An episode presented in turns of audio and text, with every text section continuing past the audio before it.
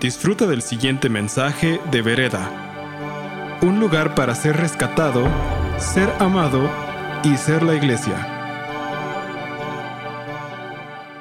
Les quiero hablar de fe hoy, eh, porque lo único que verdaderamente importa, según Pablo, es fe expresado en amor. No hay, no hay, no hay otra cosa eh, más importante. Eh, es, es lo único que cuenta, según Pablo, es fe expresado en amor. Es, lo que Dios hizo en ti. ¿Te acuerdas el amor de Dios cuando lo sentiste?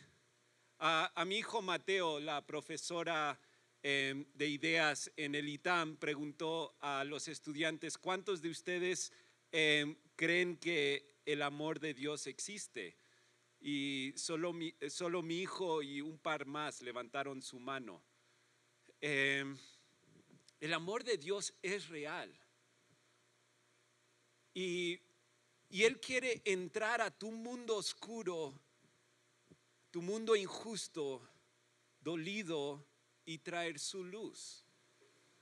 Eso es, de eso es lo que se trata aún la Navidad, ¿no? Es, es luz llegando a oscuridad. De la misma forma que luz llega a tu vida, Él quiere que tú empieces a alumbrar a los que están a tu alrededor. Por eso Pablo dice, lo único que importa es fe expresado en amor. Pero no puedo hablarles de fe sin hablarles de la voz de Dios. Porque Dios habla. La, Biblia dice que fe viene por el oír y el oír por la palabra de Dios. En la canción Yo también, ¿no? De, de Hillsong, la cantamos acá. Con solo hablar, creaste las galaxias con tu voz. Y tu aliento a los planetas forma Dios. Si los cielos te adoran, yo también. La cosa es que si lo, lo, lo, leemos en la Biblia, en Génesis capítulo 1, si tú lo abres, dice en el principio era Dios y, y dice, y, y, Él habló luz y hubo luz. Él habló los planetas y salieron las, todo, todo salió por su voz. Ese poder, escuchen, ese poder de la palabra de Dios, de la voz de Dios, no se quedó muerta hace miles y miles de años. Esa voz sigue hablando. Sigue hablando ahora. Eh, hace dos, hace como una semana y media, estaba orando por alguien y Dios puso en mi corazón y me dijo, oye, ve con él pregúntale qué necesita y dáselo. Entonces fui con esta persona, le pregunté qué necesitas y, Dios le estaba abriendo varias puertas en su negocio, pero no tenía capital. Entonces yo le di capital. Pero escuchen lo que pasa acá, porque él me invitó, él escuchó de Dios y dijo, yo quiero que seas mi socio. Y ahora no es solamente le di dinero, le hubiera regalado el dinero, pero ahora somos socios. Estoy orando por él todos los días. Fe expresado en amor. Y ahora hay una relación. Entonces ya no es simplemente alguien que conozco es mi socio. ¿Entiendes? Eso es, eso es fe, es escuchar la voz de Dios, actuar y en amor y ver qué es lo que Dios hace. Es increíble.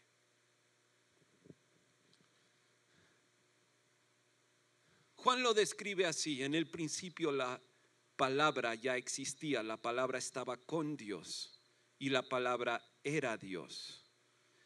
El que es la palabra existía en el principio con Dios. Dios creó todas las cosas por medio de Él y nada fue creado sin Él.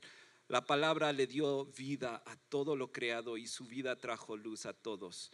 Y luego más adelante dice, la luz brilla en la oscuridad, jamás podrá apagarla. Y escuchamos luego en el, en el versículo 14, entonces la palabra se hizo hombre y vino a vivir entre nosotros. Estaba lleno de amor inagotable, gracia y verdad, y hemos visto su gloria, la gloria del único Hijo del Padre. La voz de Dios que creó el universo se hizo carne y habitó entre nosotros. No, es, no es una cosa, no, la Biblia, esto no, no, es, no es simplemente una cosa, es, es, es vida, es viva.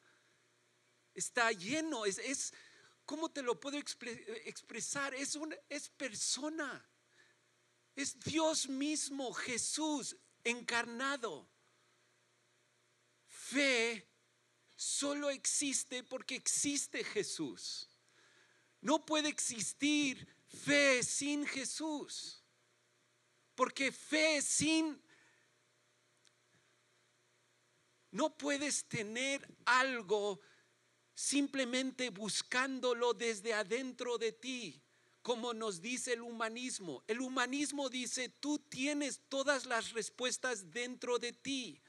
Busca, si eso fuera verdad, Jesús no hubiera tenido que venir al mundo y morir en una cruz. Él tuvo que venir de afuera y nosotros tuvimos que verlo. Es una luz que brilla sobre nosotros. ¿Por qué? Porque es porque nosotros teníamos que alzar los ojos y verlo. Eso es fe. Es la acción de mirar a Dios. Escuchar su voz y actuar. Entonces les voy a hablar un poco más esta mañana acerca de fe. Pero antes me gustaría orar.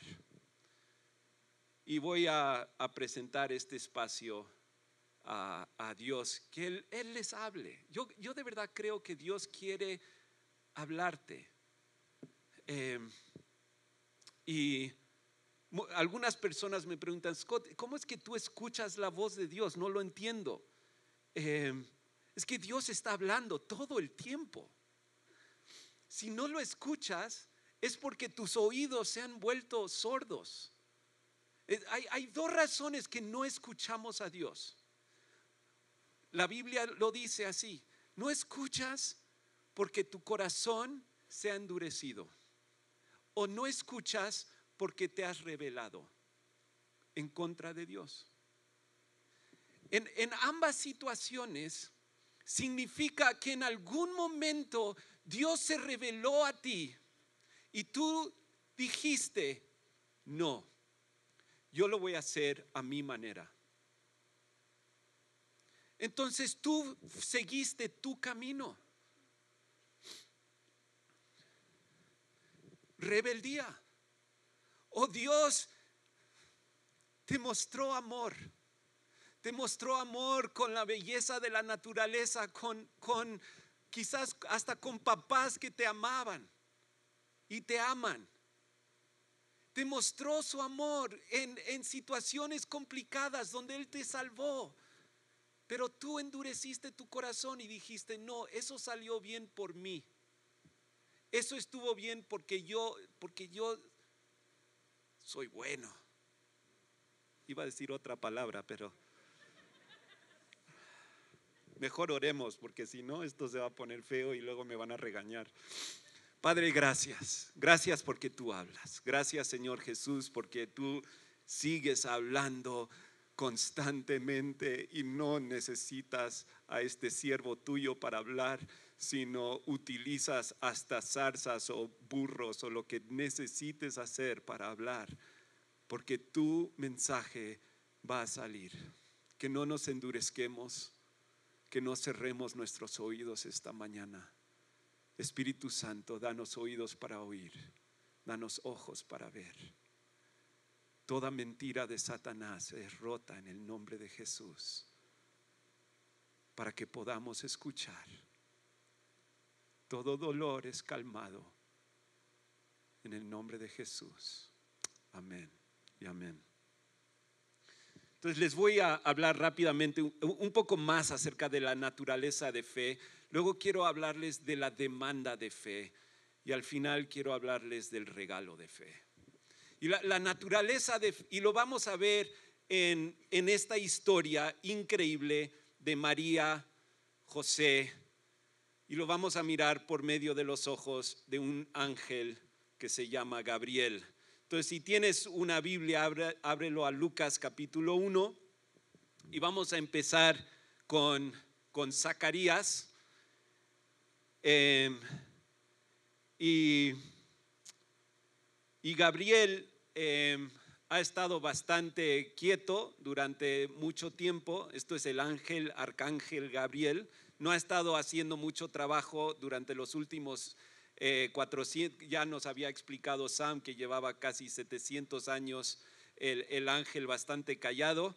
Y por fin es hora. Pero recuerden que para Dios un día es como mil años y mil años es como un día. Entonces para Dios pasó un día, ¿no? Pasó medio día, pues. Y dijo, oye, Gabriel, es hora. Y Gabriel va a hablar a tres personas, ¿ok? El, el ángel Gabriel va a ir a tres diferentes personas para lanzar la salvación del mundo. ¿Y va a llevar qué? La palabra de quién? De Dios. Recuerden que es la palabra de Dios que nos, si lo podemos escuchar, trae fe. ¿Ok?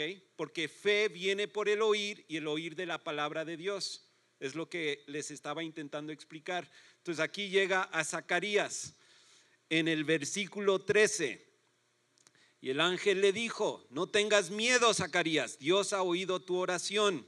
Tu esposa Elizabeth te dará un hijo y lo llamarás Juan. Tendrá un, tendrás gran gozo y alegría. Muchos se alegrarán de su nacimiento porque él será grande a los ojos del Dios. No deberá beber vino ninguno, ninguna bebida alcohólica, pobrecito, y será lleno del Espíritu Santo aún antes de nacer y hará que muchos israelitas vuelvan al Señor, su Dios. Será un hombre con espíritu y el poder de Elías. Preparará a la gente para la venida del Señor. Inclinará el corazón de los padres hacia los hijos y hará que los rebeldes acepten la sabiduría de los justos. Zacarías le dijo al ángel, ¿cómo puedo estar seguro de que ocurrirá esto? Yo soy muy anciano y mi esposa también es de edad avanzada.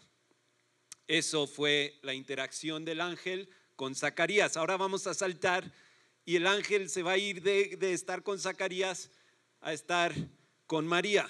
Entonces vamos a saltar ahora al versículo 30 de Lucas capítulo 1. Dice esto, no tengas miedo María, le dijo el ángel, casi lo mismo, ¿no? No tengas miedo, Zacarías le dice, no tengas miedo María, porque has hallado el favor de Dios. Concebirás y darás a luz un hijo y le pondrás por nombre Jesús. Y él será muy grande y lo llamarán Hijo del Altísimo. El Señor Dios te dará, le dará el trono de su antepasado David y reinará sobre Israel para siempre. Su reino no tendrá fin. En el versículo 34 María le responde, pero ¿cómo podrá suceder esto? Le preguntó María al ángel, soy virgen. Eh, quiero simplemente que vean eh, las similitudes de, estas dos eh, entrevistas con Gabriel. Gabriel trae buenas o malas noticias a cada uno de ellos. Buenas noticias, ¿verdad? Ok, trae buenas noticias. Zacarías, cuando escucha estas buenas noticias, dice, ¿cómo puedo estar seguro de ocurrirá esto? ¿Cómo puede ser esto? Si yo soy viejo y mi esposa más vieja todavía.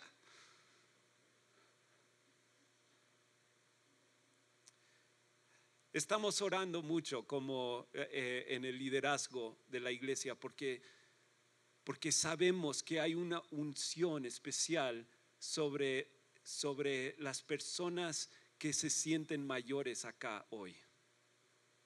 Dios quiere hacer algo a través de ti y quiere usarte de una forma poderosa.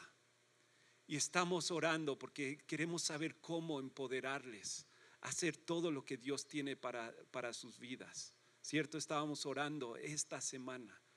Es, esto es lo que sucede con Zacarías, pero, pero Zacarías eh, le pregunta esto, mira, María recibe la misma buena noticia, una noticia muy similar y tiene y dice y tiene es básicamente la misma pregunta, pero ¿cómo podrá suceder esto?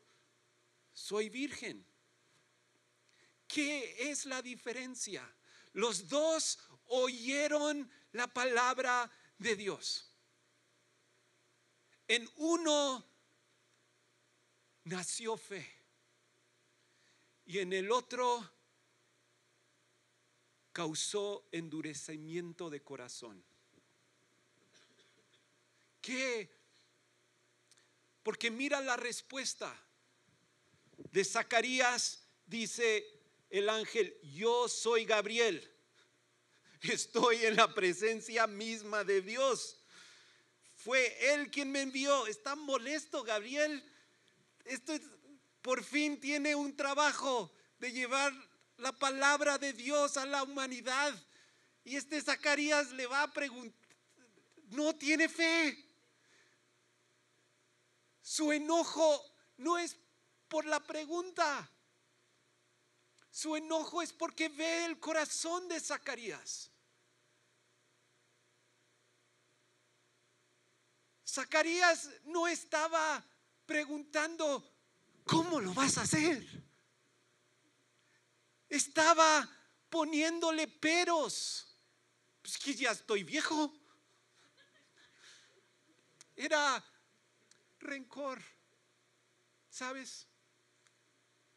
Él lo había orado y pedido por Dios por años y años y años y estaba molesto con Dios.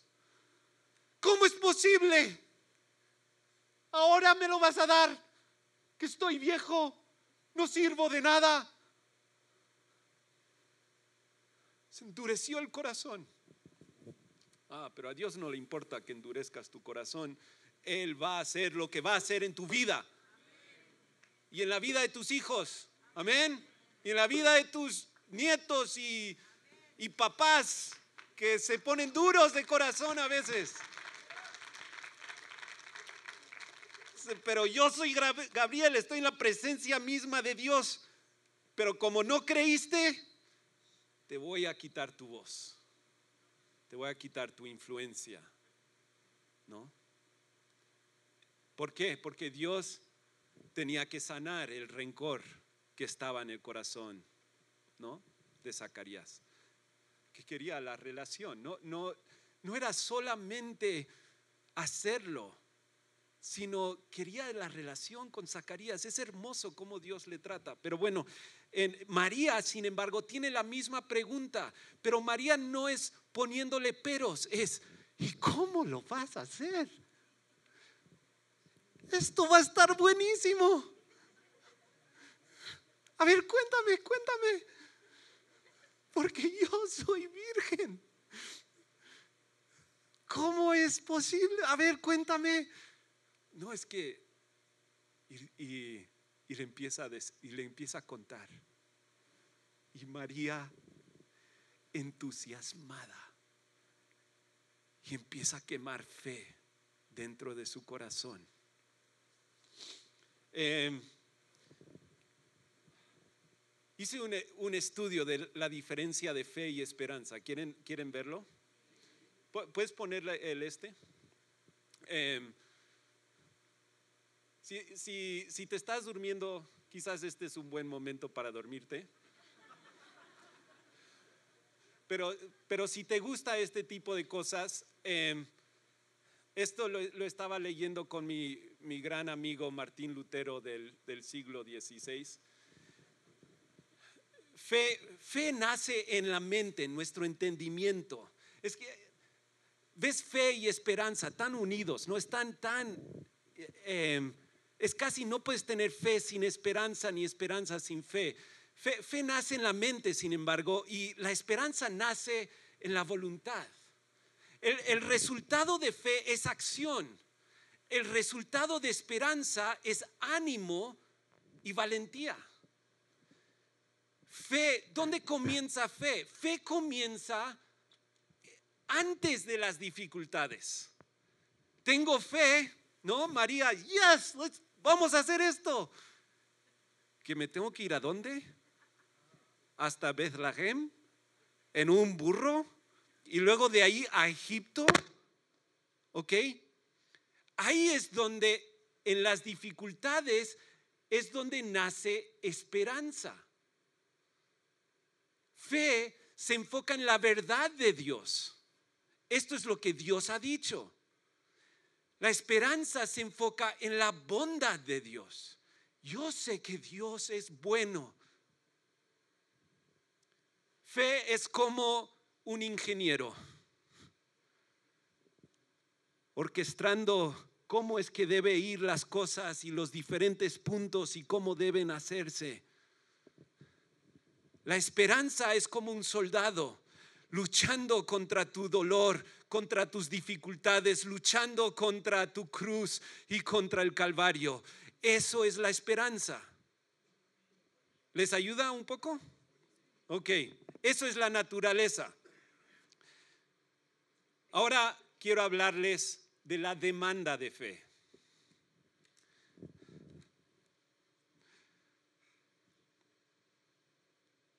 Porque es muy bonito la historia del nacimiento de Jesús. Una mujer que dice al ángel más adelante en el versículo 38, soy la sierva del Señor, que se cumpla todo lo que se ha dicho acerca de mí. Y el ángel la dejó. Fe, es decir, aquí está tu siervo. Hágase tu voluntad. Me rindo a ti. Eso es fe. Es rendirse a Dios. Es rendirse a Cristo. Cristo diciendo, te revelaste. Lo intentaste hacer a tu modo. Lo intentaste hacer como tú querías hacerlo. ¿Qué te llevó? ¿Dónde estás? ¿Sientes más paz? ¿Sientes esperanza? ¿Estás gozoso? ¿Estás lleno de vida? ¿O te sientes decaído? derribado? ¿Sientes que no puedes, que no, no te lo mereces? ¿Te sientes achicado? ¿Cierto? Entonces, ¿qué pasa? Venimos a un lugar como este y yo no sé tu historia. Mi historia empezó cuando tenía cuatro años y escuché en la radio algo que decía, Jesús puede entrar en tu corazón. Y yo a los cuatro años me acuerdo decir, yo quiero Jesús en mi corazón. Mamá, ¿puedo tener a Jesús en mi corazón? Y mi mamá me dijo, sí, eres digno de tener a Jesús en tu corazón. Entonces a los cuatro años yo oré y dije, Jesús, ¿vendrías a mi corazón? Y él vino. Ojalá hubiera caminado con él así lindo, forever and ever, ¿no? Pero no sé tu historia, pero Dios te llama y te dice, para. Es la voz de Dios que estás aún, quizás lo estás escuchando ahora mismo. ¿Estás dispuesto a someterte a mí? Estoy aquí con mis brazos abiertos. Quiero, te amo. Ven. Y venimos a Dios. Y algunos de ustedes han venido a Dios pero vienen todavía con muchas otras cosas encima. Pero en los pies del Calvario, en los pies de Cristo, no puedes llevar nada. Tienes que desprenderte de todo. La demanda de fe es todo. No es el 10%, no es simplemente decir sí de bocas para afuera, es todo. Él conoce tu corazón. No puedes decir sí a Jesús y a la misma vez estarle diciendo sí a, a quizás el, el, el de la chandala, ¿no? El de chándala, chándala, chándala. ¿Cómo, cómo es ese? ¿No? El, el- no puedes decirle sí a Jesús y decirle sí a tu cuenta bancaria. Sí, Jesús, pero arrastro conmigo todo lo que me he ganado. Sí a Jesús es, es todo. No, no se cuando lo haces, escúchame. Y esto entra un poco, eh, eh, voy a entrar un poco al regalo. Pero cuando lo haces, empiezas a escucharlo no de vez en cuando, sino lo empiezas a escuchar en todo momento.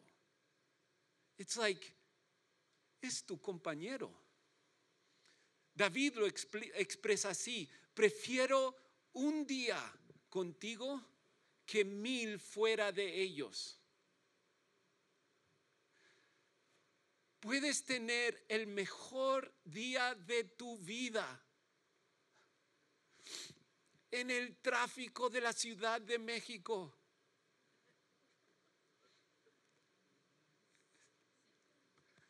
Me pasó esta semana.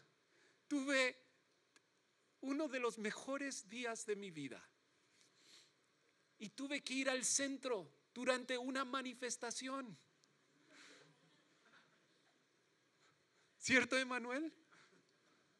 No sabes lo bien que me lo pasé. Era tanto el tráfico que me tocó estacionarme y tomarme una bicicleta con mi esposa para llegar al centro. Fue fantástico. Hasta me tuve que montar en uno de esos scooters. ¿Los han visto? Los, esos no sé, limes y birds y no sé, so- esos scooters que los consigues con tu teléfono. Son divertidísimos.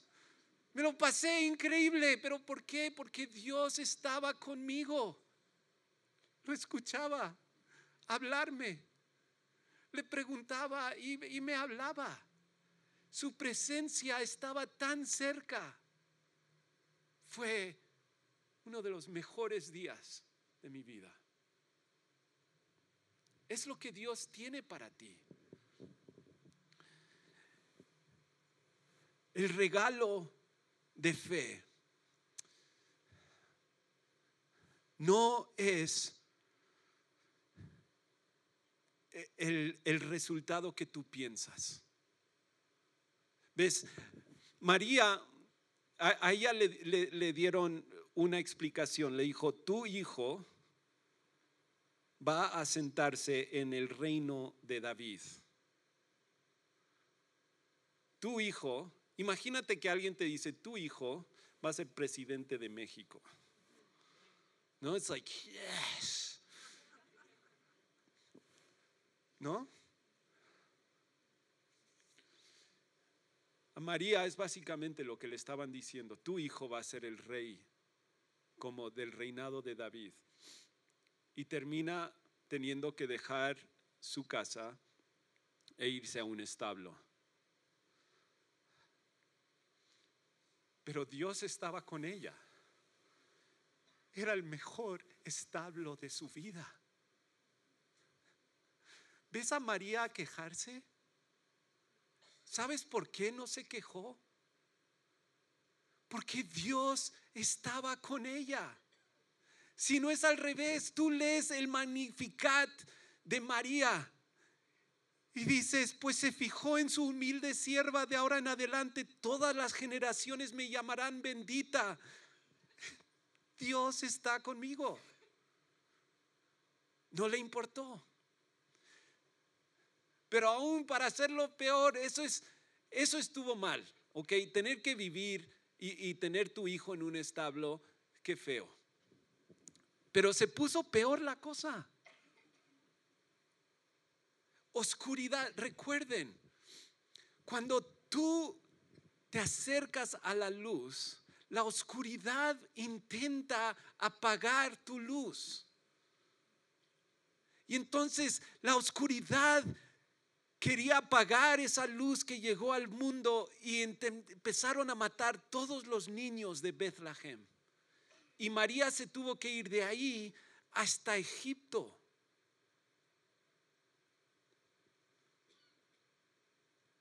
¿Estarías ahora feliz de que el ángel te llegó? Ese ángel, ¿cómo es posible? Si simplemente me hubiera dejado en paz, José y yo estaríamos felices ahí en Nazaret haciendo sillas de madera. Y ahora me veo caminando rumbo a Egipto. Otra vez, Egipto. ¿Será posible? Pero aún Egipto es el mejor lugar del mundo cuando Dios está contigo. Esa es la promesa. La promesa no es el castillo. Y si tú lo que quieres es un castillo, entonces tú lo que quieres es lo del mundo, lo que el mundo quiere. Recuerda, Jesús dice, bienaventurados quién, los ricos o los pobres. Los pobres. Bienaventurados los fuertes o los mansos. Esa es tu invitación. ¿Eso es lo que de verdad quieres? escúchenme bien porque yo sé que esto no es, no es, no es bonito en el sentido de que no, no es agradable a los oídos. Porque lo que, lo que quieres escuchar es que Jesús te va a dar el castillo. Y si lo que quieres es el castillo, consigue tu castillo y ve si te hace feliz. Y cuando no lo tenga, y cuando ya lo tengas y no estés feliz, luego ven y háblame. Y te voy a hablar de un creador que te ama, más allá de todo lo que tú puedas entender o escuchar. Un papá que quiere estar pegadito a ti, cerquita, en las buenas y en las malas disfrutando de una relación contigo y tú con Él.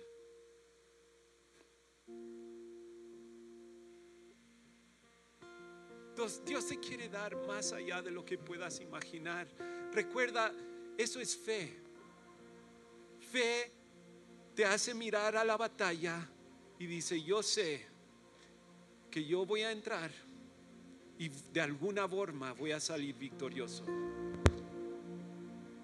Fe te da la estrategia de cómo hacerlo. Pero esperanza es cuando estás en la batalla y estás peleando y dices, me voy a morir. Estoy en Egipto. Ah, pero tengo un Dios bueno. No ha terminado. ¿Ya? No sé dónde te encuentres. Pero Dios está con los brazos abiertos él quiere hablarte cada día, cada momento. Él te está hablando ahora. Pero requiere que te sometas a Él. Requiere que te quites cargas. Como Zacarías, unos rencores tienen que caer. Personas que no has querido perdonar lo siento, vas a tener que dejarlos ir. Si tú estás buscando que Dios sea el que ¿no? haga tu, tu trabajo sucio con ellos, pregúntale a Jonás cómo le fue. Es que dejarlo ir. Si, si estás llegando con humildad y sin nada en las manos. Así es como Dios quiere que llegues. Gracias por escuchar este mensaje de Vereda. Esperamos que haya sido de impacto para tu vida. Para más mensajes como este, visita vereda.mx.